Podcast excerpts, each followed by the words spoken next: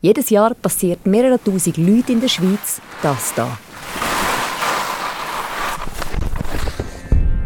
Sie verletzen sich das Knie, zum Beispiel beim Skifahren, und rupfen sich das Kreuzband. Was denn? Physiotherapie? Oder operieren?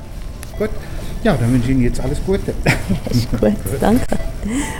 Und wenn ja, welche Operation soll man machen? Dann macht man meistens Tierversuche. Bei uns waren das Versuche am Schaf, die wir operiert haben, um zu schauen, ob dann das Kreuzband heilt. Und welche Behandlung hat welchen Preis?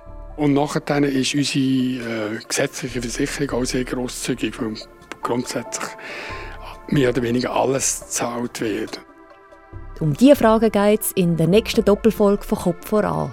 Zu hören ab kommendem Freitag in der SRF Play App oder überall sonst, wo es Podcasts gibt.